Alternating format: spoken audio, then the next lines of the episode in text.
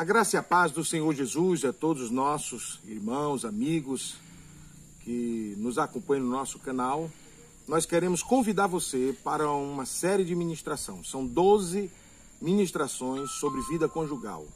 Nós estaremos trabalhando nestas 12 sexta-feiras na igreja a qual eu sou pastor, Assembleia de Deus Missão, aqui na cidade de Piracuruca.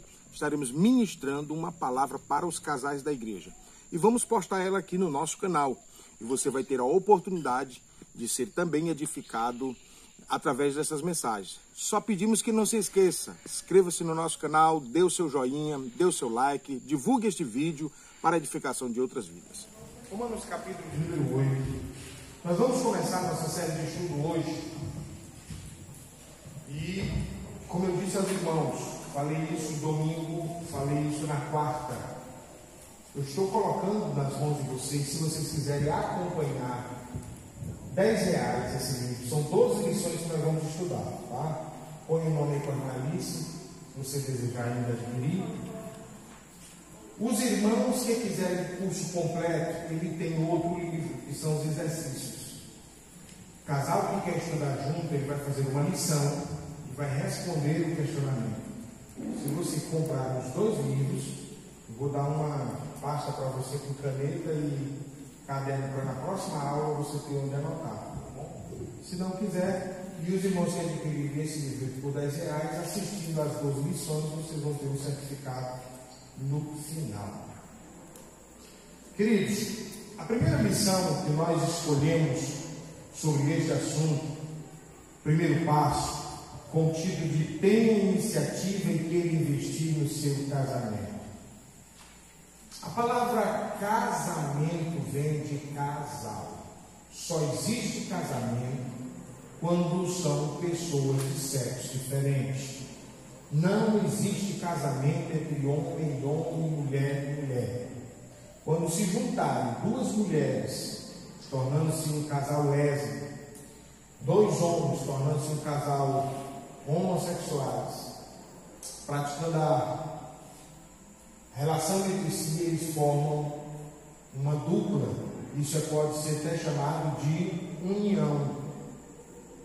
Uma união, uma união sexual, uma união para fim de relacionamento íntimo, mas não de casamento.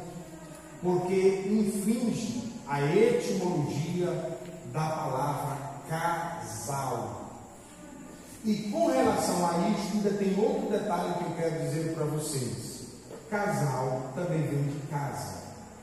O que, que o texto quer dizer? O que, que a história do casamento quer dizer? Que quando você se junta um casal, tornando um casamento, vocês vão precisar de uma casa. Portanto, por princípio bíblico, Todo casamento precisa de uma casa. Significa dizer o quê? O que a Bíblia diz? Deixará pai e mãe e unir-se a sua mulher e tornarão uma só carne. Não é bíblico, pode até acontecer de quem vai se meter na vida de vocês, mas é quebra de princípio bíblico. Não se casa para morar em casa de pai e de mãe. Ah, pastor, mas eu casei e não tenho condição. Não tenho condição de, de ter uma casa, não casa não tem condição de ter uma casa, não casa. Porque os problemas em que se encontram no relacionamento íntimo se dá pela intervenção de terceiros. Pai, no caso, vira sogro de um, pai de outro. No caso, vira sogra de um, mãe de outro. E dos filhos que nós vamos, nesta lição de hoje, estar falando pertinentemente sobre isso. Então, nós temos o direito de achar o que quiser, de pensar o que quiser, de fazer o que quiser. Eu não estou aqui para dizer o que é certo na sua cabeça e o que é, errado. Estou dizendo aqui o que é bíblico. O que é bíblico. Tá? Então, o princípio bíblico é este, que deixa o lar e torna-se um novo lar. Por quê? Porque a união de duas pessoas forma uma nova família. E a ideia de Deus foi essa que nós crescêssemos em um lar, recebêssemos a educação daquele lar, criássemos a cultura daquele lar e reproduzíssemos isso em outro lar. Não viver uma comunidade de duas ou três comunidades debaixo de uma mesma casa. É por isso que vocês precisam entender o que diz a Bíblia no Salmo 11. Abra a Bíblia, por favor. Salmo 11, versículo de número 3. Alguém que achar pode ler para mim. Bem rápido e objetivo.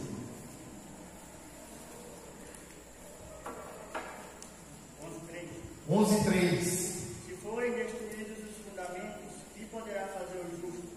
Se forem destruídos os princípios, se for quebrado os fundamentos, o que, que pode fazer você mesmo sendo justo?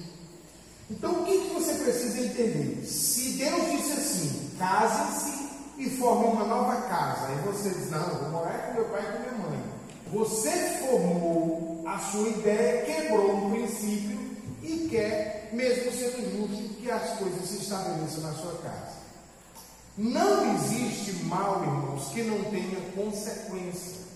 Não existe nada que você esteja passando que não houve uma consequência.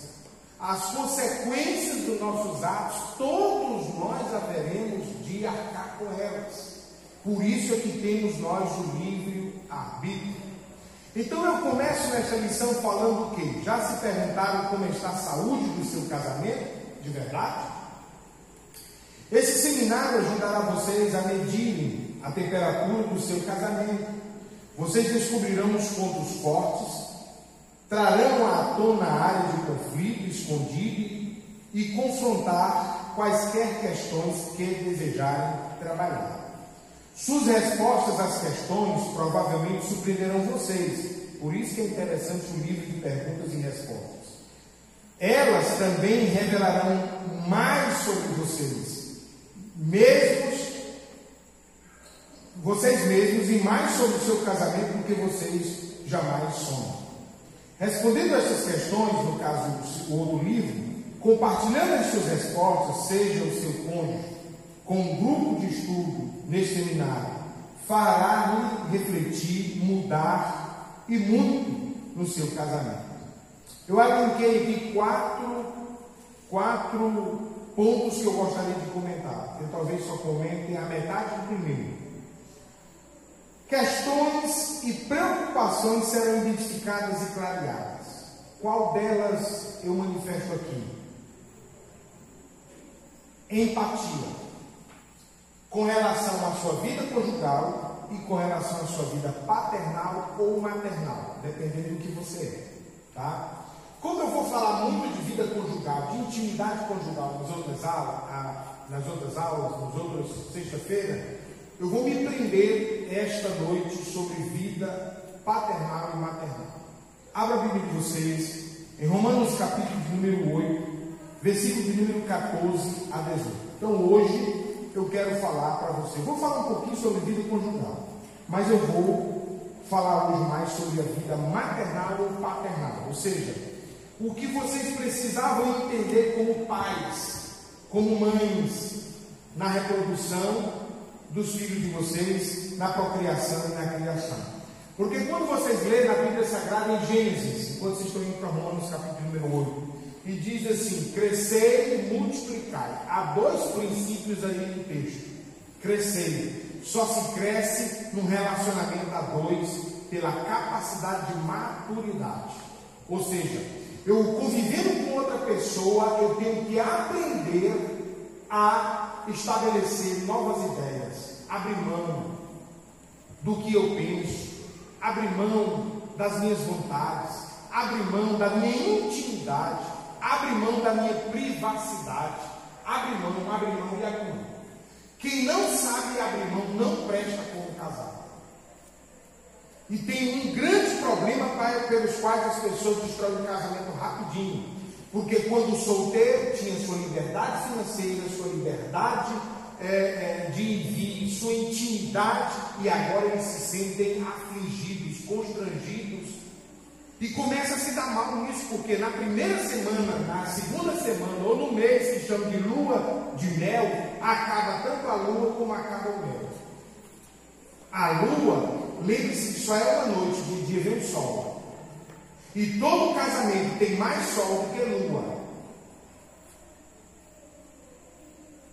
Por isso que o desfrute da lua é importante ressaltar no início, porque depois só vai virar sol. E se você não tem essa capacidade de botar ao sol o seu relacionamento, você vai entrar em dificuldade, não tem como conviver. É por isso que todo dia está tendo divórcio e casamento se acabando.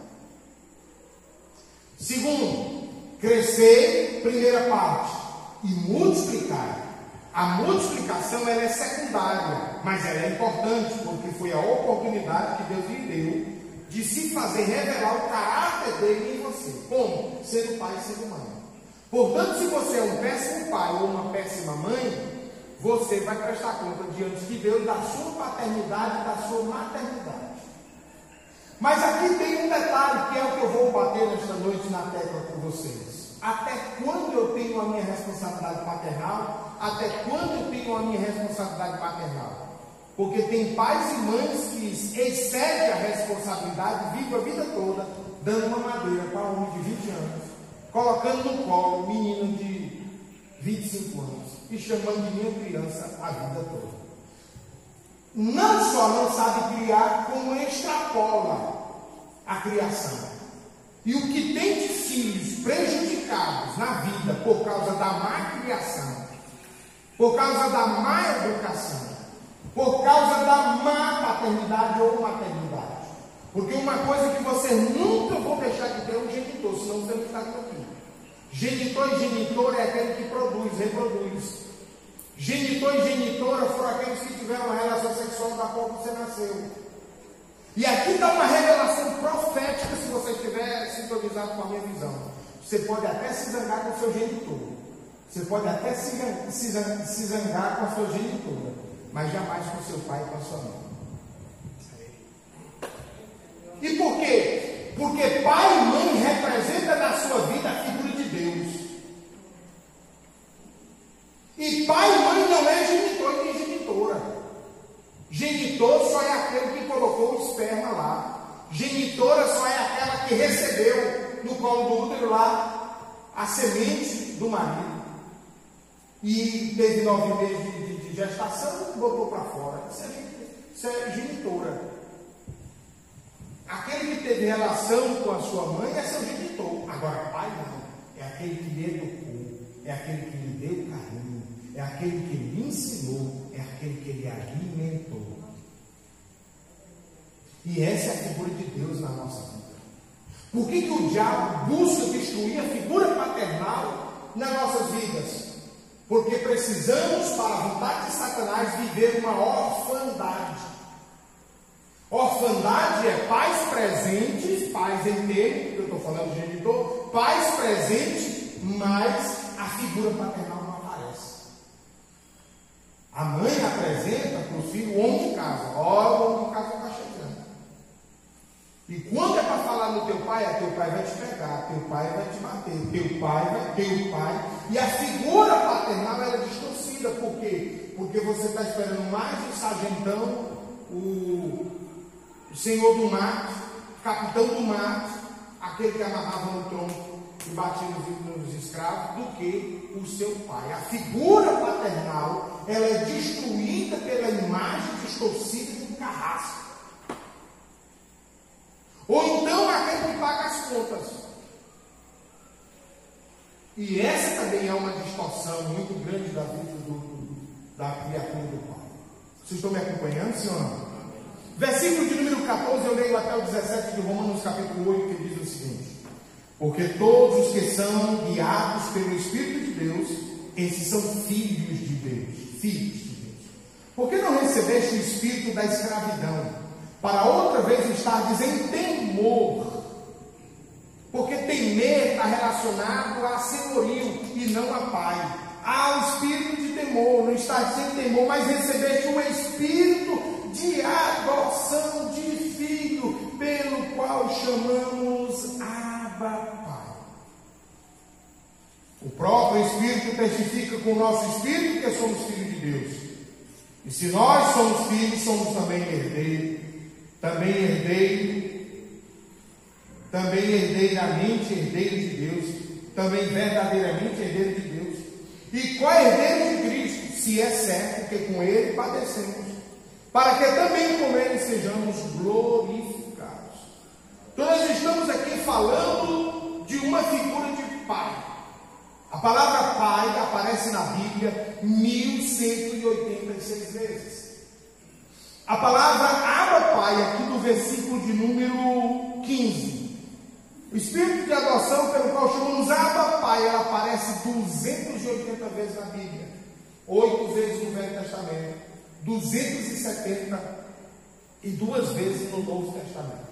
E o que significa Abba Pai?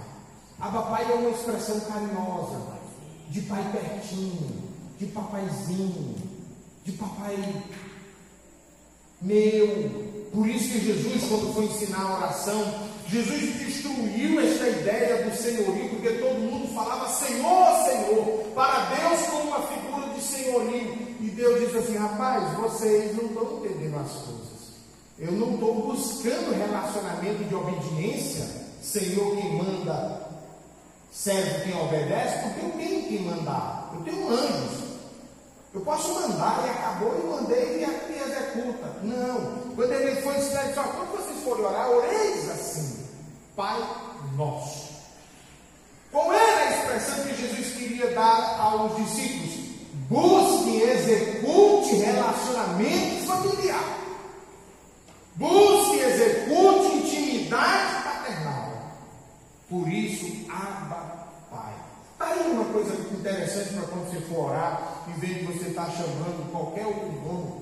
Até porque tem uns bestas por aí que se preocupam em descobrir o nome de Deus. E vão fundo nisso. Por quê? Porque há comprovações teológicas que não se sabe o nome de Deus. Deus tem escondido o seu nome.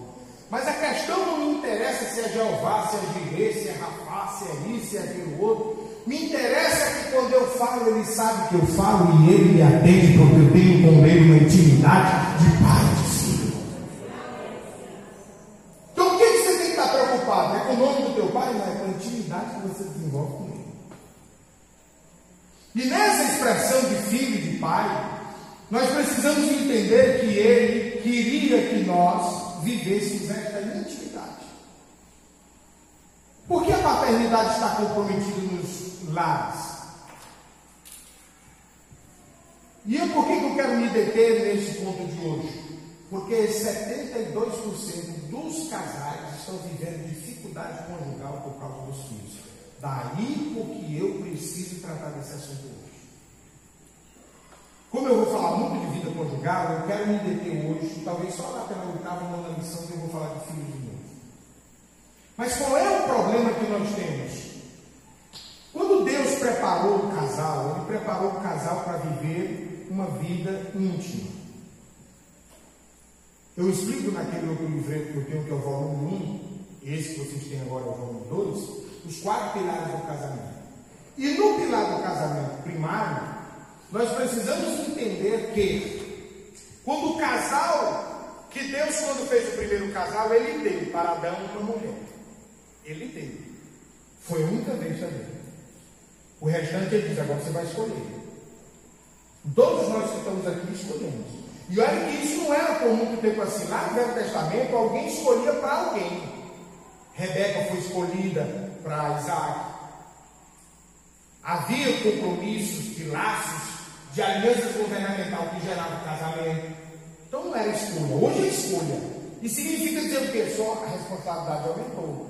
Por quê? Porque se você escolhe mal, você está se enganando com os seus olhos. Não foi Deus. Não se queixe de Deus nas madrugadas pelo marido que você arrumou. O engano foi dos seus olhos. Por quais motivos lhe interessou esse casamento?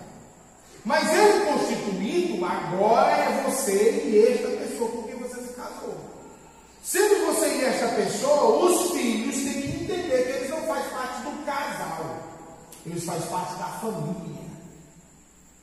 Preste atenção nisso. Quando eu me caso, eu faço junção com uma mulher. Quando eu sou mulher, eu faço junção com um homem. Então eu formei as duas pilares de sustentação do casamento. Filho não faz parte do casamento. Filho faz parte da família. Isso é tão importante que, como uma casa tem quatro pilares, se os filhos fizessem parte do casamento, quando eles crescessem e casassem, a casa caía. Por quê? porque eles vão embora. Então, se eles vão fazer a casa deles, a sua casa precisa continuar de pé. E com quem ela está de pé? Com seu marido, com sua esposa, com seu cônjuge. E detalhe, é uma relação de escolha para que esta pessoa faça parte da sua vida, não só a última, mas da sua vida complementar, porque vocês serão uma só carne.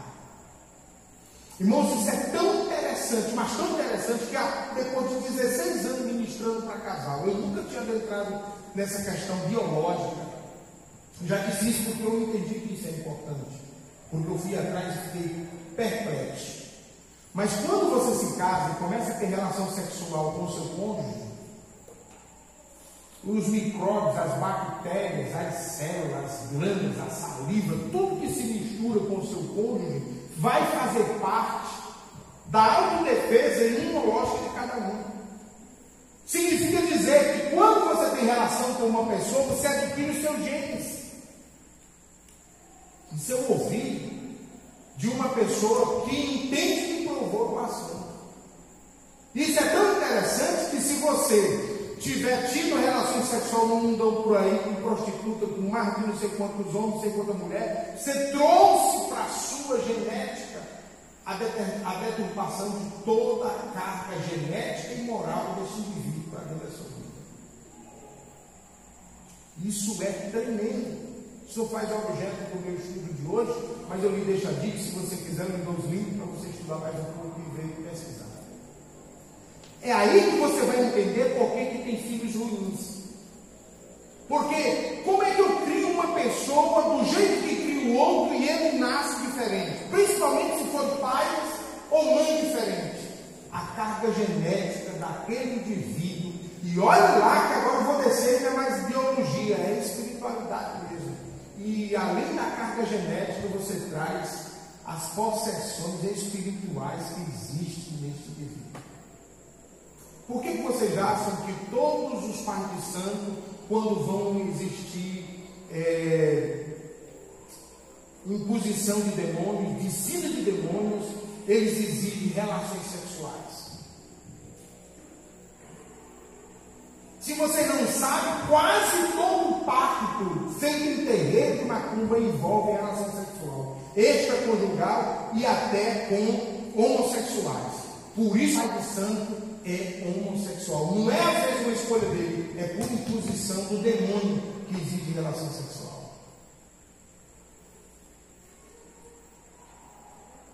E isso é complicado, porque esses filhos que vão vir de um relacionamento que você arrumou por aí, vem com a carga espiritual negativa, demoníaca, possessiva, e você vai arrastar o resto da vida com filhos que você vai lutar, lutar, lutar, e meu Deus, por que não tem jeito? Porque ele não está à vontade sua, se a oração fizesse efeito, quando você orasse, você resolvia.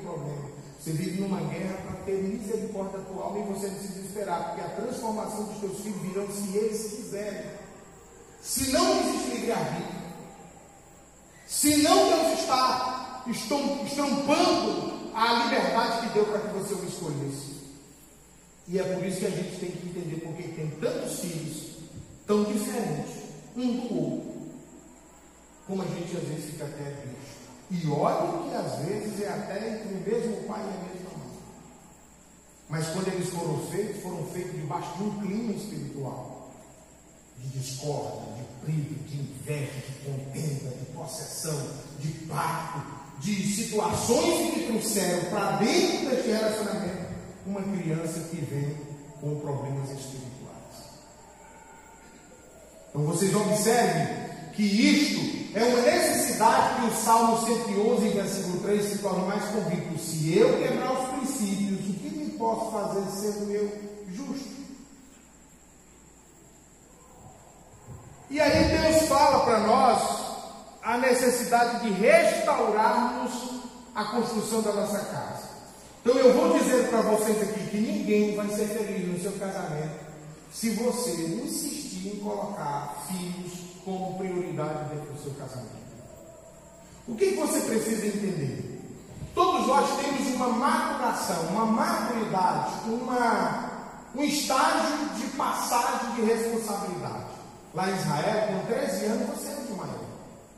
pode botar um fuzil nas costas, serve a pátria, jura a bandeira, vai à sinagoga, siga os mandamentos judaicos, está todo automatizado e independente. Porque Deus nos fez para termos responsabilidade. E tem mãe e tem pai que são irresponsáveis até depois da maioridade dos filhos.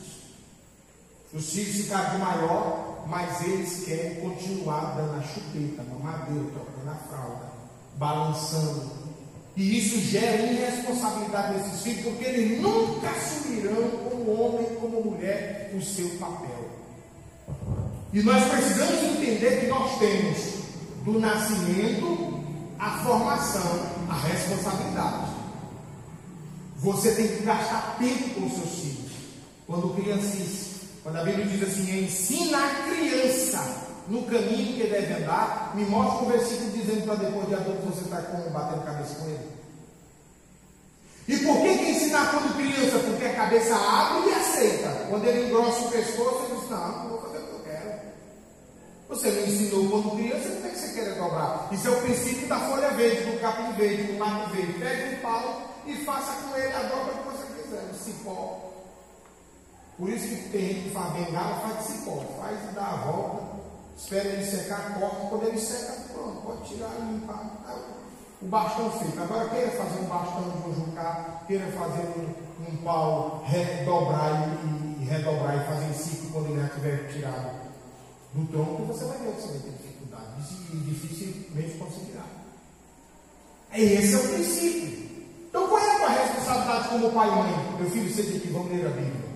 Meu filho, o caminho é esse. Meu filho, proceda assim. Minha filha, é essa a, verdade que você tem que saber. Minha filha, é esta a necessidade que você tem de conhecer. Minha filha, esse é o caminho.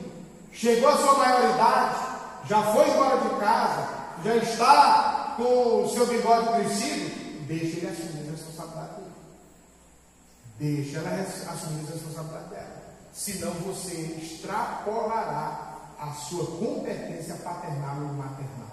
E o resultado, quer que eu diga, simbólico do Estado, é que depois que ele está adulto, que você quer dobrá-lo, você quer envolver-se na vida dele, você quer dar pitaco, vai trazer problema para dentro do casamento. Casamento. E tem o que tem de problema de marido e de mulher que poderiam viver bem, poderiam viver financeiramente bem, poderiam desfrutar do relacionamento conjugal bem, mas pegue, faça uma pesquisa, anote de 10 brigas que você tiver com sua esposa, com seu marido, vai lá, 8 ou 9 por causa de filho. 8 ou 9 por causa de filho. 8 ou 9 por causa de filho. Justifica isso se você foi feito para viver a dois? Se você foi feito para viver com um casal? Se você foi feito para viver para sua esposa ou seu marido? Vocês são uma só carne.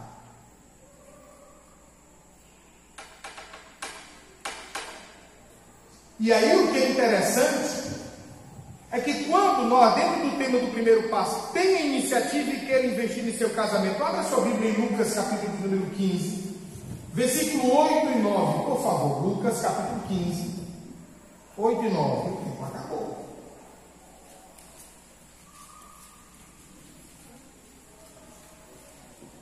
Lucas capítulo 15, versículo 8 e 9.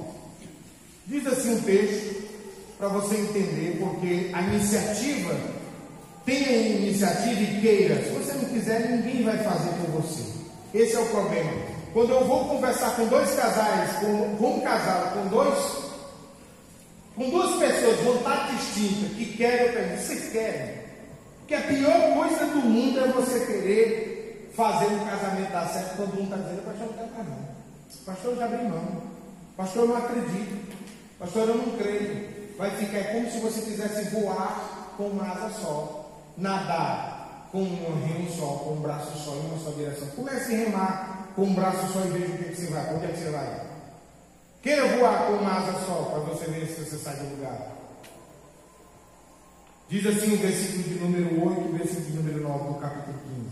Ou qual mulher que tem de 10 dracmas, se perder uma das dracmas, não acende a candeia e vai à casa e busca com diligência até achar. E achando-a, convoca as amigas e vizinhos, dizendo: Alegrai-vos comigo, porque já achei a dracma perdida. E aqui está a passagem, a importância desse texto. A mulher quis achar dracma. Todos os casamentos entram em confusão porque alguém abre mão de buscar os valores perdidos. A dracma representava uma coisa insignificante, por isso que eu acho interessante o texto e citar para cá para dentro. Dracma não tinha esse valor tão importante. Há quem filosoficamente ou filosofa teologicamente dizendo que essas dracmas representavam as doze pedras da coroa de uma mulher que ia. Eu sei da história também. Mas no contexto que Jesus contou, Jesus estava falando de valores materiais que alguém dava devida importância. E isso aqui faz interessante porque hoje alguém dormiu sem se falar. Ah, isso não tem importância, não tem importância uma vez, só que começou o precedente, pode esperar que pode acontecer de uma semana sem se falar. Enquanto que a Bíblia diz assim: não repouse a vossa cabeça com raiva, brigado, desestruturado com o seu cônjuge. A Bíblia nos proíbe dormir zangado um com o outro. Até porque se nós dormimos zangado com o nosso cônjuge, aquela oração que a gente faz para dormir nos come. Porque a Bíblia diz que a única coisa que impede das nossas orações serem recebidas no céu é brigar com o nosso cônjuge. É por isso que eu tenho muito medo de pessoas que vivem um relacionamento de aparência dentro da igreja, tolerando até porque criaram uma tese, uma doutrina que não tem fundamento bíblico. E eu vou destruir isso lá mais na frente, do casamento indissolúvel que é essa doutrina da Igreja Católica Apostólica Romana. É por isso que a Igreja Católica Apostólica Romana não aceita filhos, não batiza filhos de pais de casais separados. É por isso que a Igreja Apostólica Romana diz que casamento só é um, porque ela prega a doutrina da indissolubilidade do casamento. E para quem prega essa doutrina para mim, quando eu pergunto, você já leu a Bíblia pelo menos uma vez? Já. Me prove se você conhece a, a, o texto sagrado de Esdras 10. O que, que tem em Esdras 10? Deus mandou a família, o povo, separar-se das mulheres. Calma, deixa eu adiantar isso para vocês, não vamos ver lá na frente. Então, quando nós entendemos o que é o princípio da relação íntima e de uma vida a dois, os nossos filhos são secundários. O, o primário é marido e mulher, é mulher e marido. E os filhos têm a nossa participação de criação, de educação, de amamentação, de tudo que você puder fazer, mas tem limite.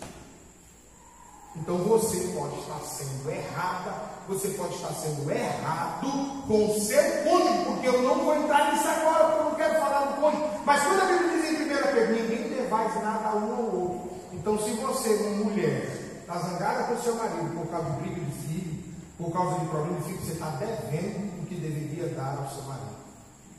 Se você, marido, está criando dificuldade com a sua esposa por causa dos problemas com os filhos, a Bíblia está enquadrando que você está devendo a devida honra à sua esposa, que é viver bem com ela ou com ele.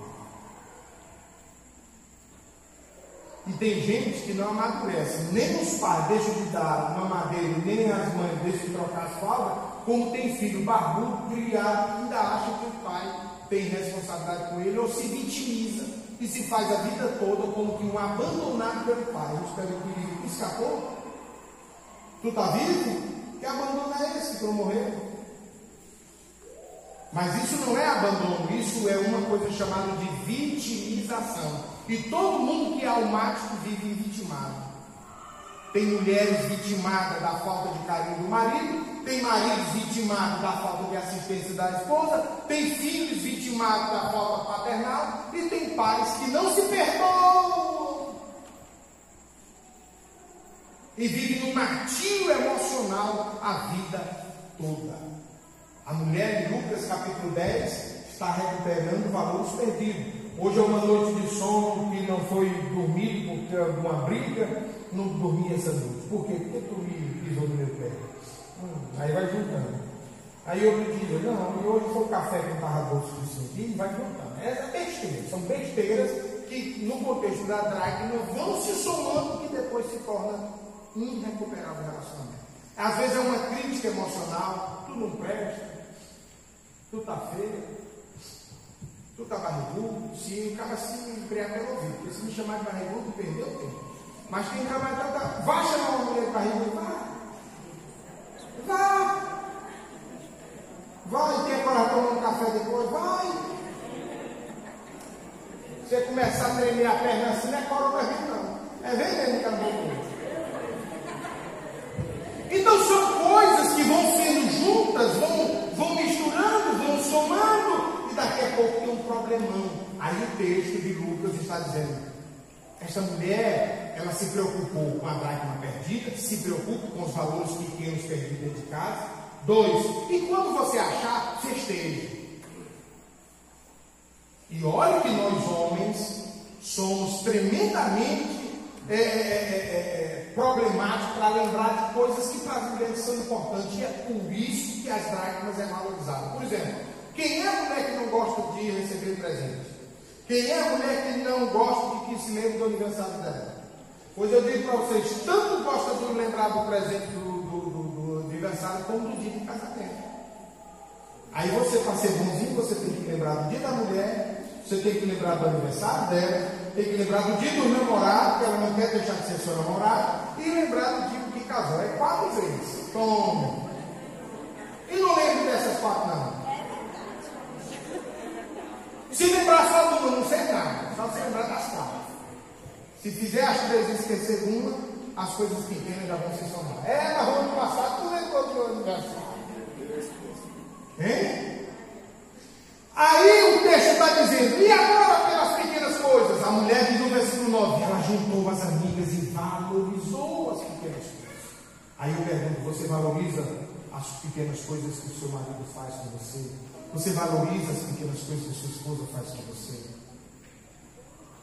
Pequenas coisas, você imagina que não tem valor, não tem. Quando se somar, elas vão se somando, quando somar, elas vão crescendo. É como fermento de pão, mancha e dá resultado. Por último, eu queria falar para vocês, para que vocês não dêem causa aos problemas. Não só tomar iniciativa e querer investir no casamento, mas também não dar causa.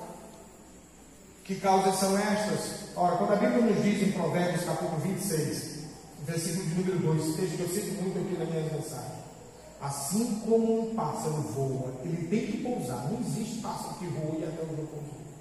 Essa foi a tática de Noé quando soltou a pomba lá na arca de Noé. Ela tinha que pousar. Aí ela andou, andou, andou, não achou de pousar, voltou. Aí Noé disse: Não tem como pousar, vai voltar. Deus soltou outra vez, andou, andou, andou, voltou, porque não tinha onde pousar. Até que ela foi, pousou em um galho e trouxe a prova de que achou onde pousar. Assim como o pássaro voa tem que pousar, não há maldição sem causa. Então, a, o fruto do seu relacionamento que hoje não presta, não se vitimize dizendo que é a flor de formosura e que o mundo lhe é espinho, porque em alguma coisa você deu causa. E louvado seja Deus quando nós temos a consciência de que nós somos ruins o suficiente para não conseguir fazer os outros felizes. Porque na intimidade do relacionamento a gente sempre quer ser feliz. Isso é egoísmo. Porque a nossa função é fazer o outro feliz. E se o outro entender, vai nos fazer feliz. Então haverá reciprocidade. Eu vou buscar fazer a minha esposa feliz e ela vai buscar me fazer feliz. Quem tem que fazer ela feliz não é ela, é eu que tenho que fazer ela feliz. E assim se completa o casamento. Porque para que você faça os outros felizes, primeiro você precisa ser feliz. É usar bem-estar no caso para poder ser feliz. Só pode casar quem já é feliz. Por isso, mal resolvido, você que não tem coragem de, de, de, de se encontrar, de se achar, quer nos outros se completar, se lascou. Você vai ser mais infeliz e vai destruir a vida do beijo que acredita em você. Porque você tem que ser realizado em si próprio. Você tem que se amar, você tem que ter autoestima, você tem que ser você. E você é tão bom que, juntando com o outro, adoça os outros. Você é tão doce que juntando com os outros, adoça os outros. Eita coisa boa. Agora, se você for amargo, se juntar com os outros, faz careta, não prende. É isso aqui, ó. Pessoas amadas amam pessoas, pessoas feridas ferem pessoas, pessoas curadas curam pessoas, pessoas chateiam pessoas, pessoas santificadas santificam pessoas, pessoas amarguradas amarguram pessoas, pessoas transformadas transformam pessoas. E quem eu sou interfere diretamente naquilo que está ao meu redor. Então você não presta onde chega, também não vai prestar. Você é azedo onde chega, azeda tudo. Agora, quando você é afável, você é meigo, meiga. Até quem não presta perto de você começa a melhorar. Oh, glória. Aleluia.